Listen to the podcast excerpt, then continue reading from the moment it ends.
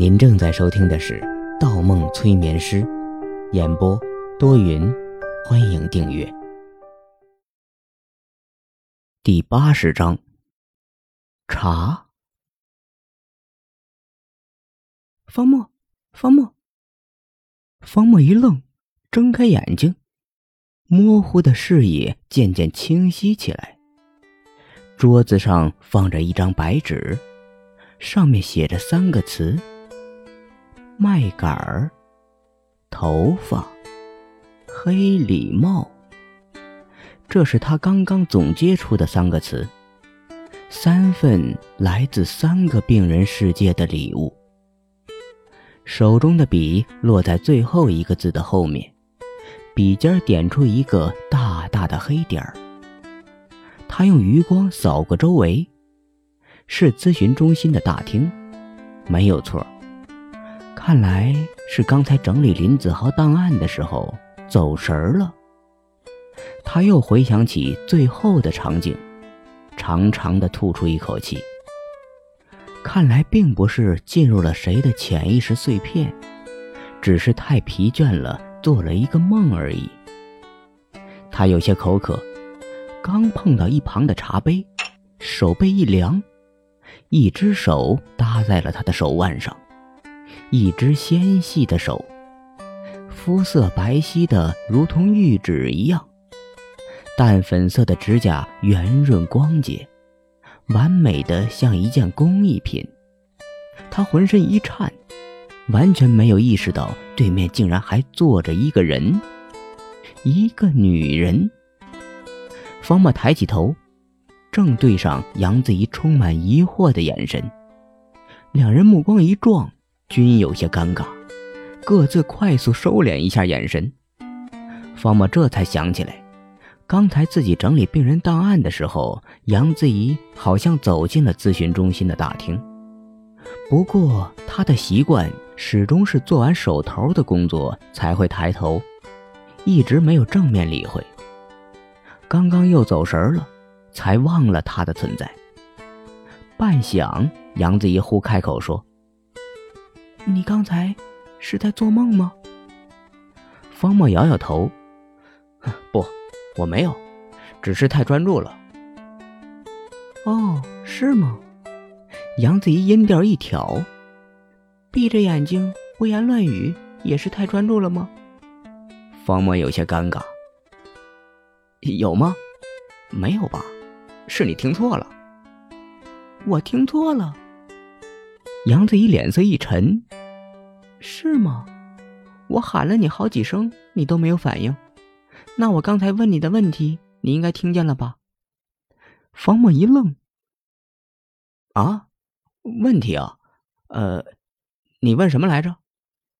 杨子怡点点手中的一沓资料，有些不悦，气冲冲的说：“我问你，按照这个上面对林子豪整个病情的描述，你一开始就知道？”林子豪的第二人格林鹏的隐情，故意多次让林鹏以青色面具的身份靠近我，然后你再从中观察他的行为变化，是不是？方墨扫了一眼杨子怡手中的东西，是写着林子豪的档案本忽一把夺回，但杨子怡没有松手，眼睛瞪得滚圆看着他，神色里带着委屈。一片水汪汪的眼帘马上就要破碎开一样。方墨咳咳声音：“嗯，这是病人的资料，先松手，你不能碰。”杨子怡小声的争辩道：“我刚才问你能看吗？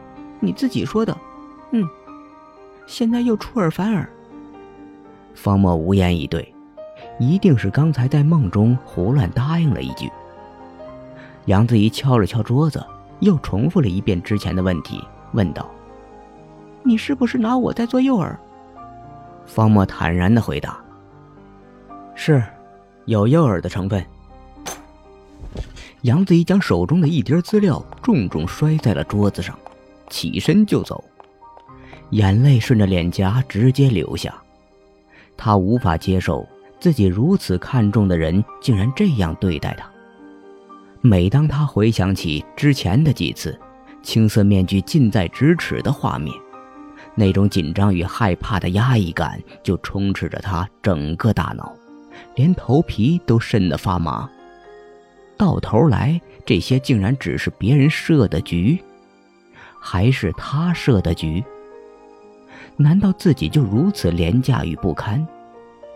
杨子怡感觉内心好痛，周围的光线好刺眼，声音好嘈杂，好想一个人静静地躲到一个地方。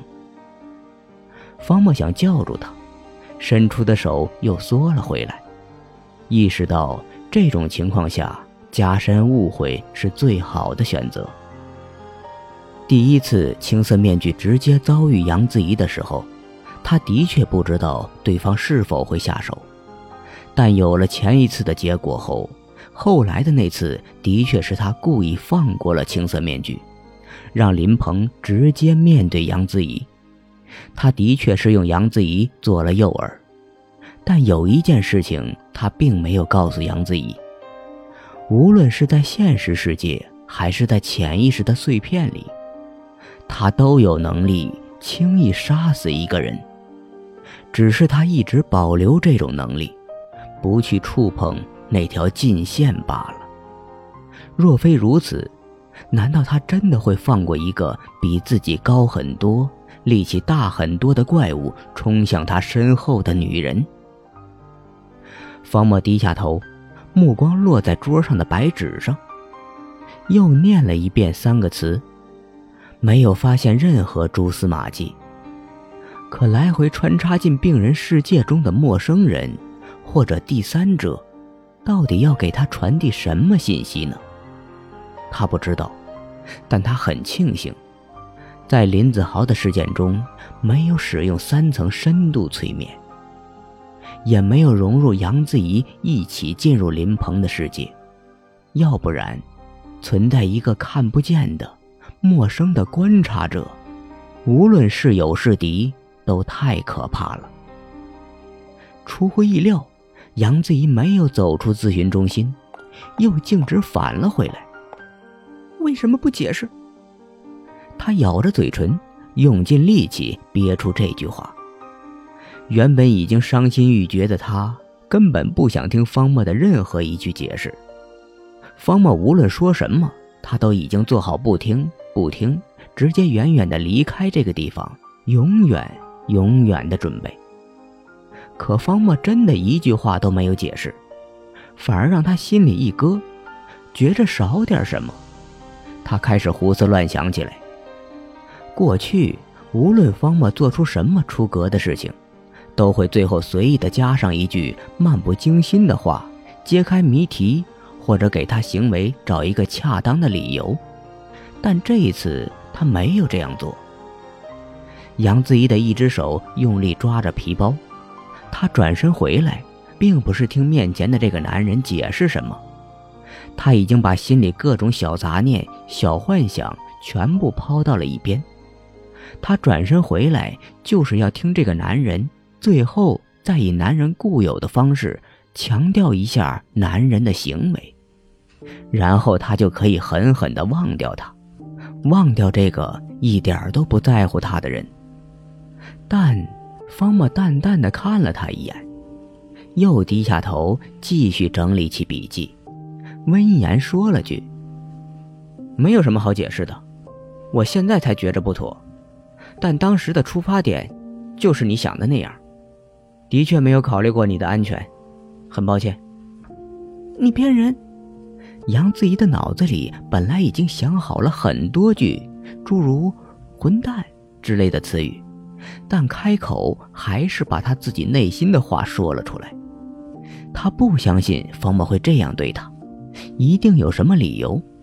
即使只有万分之一的可能，他也相信方墨隐瞒了那万分之一。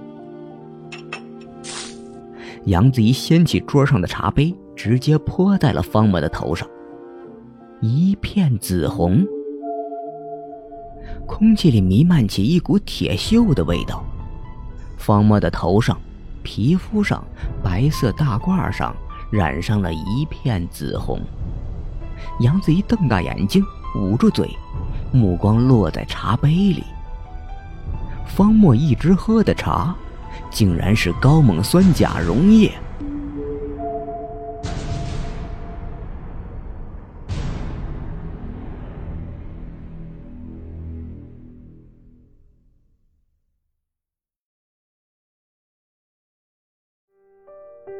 本集播放完毕，喜欢请投月票，精彩继续。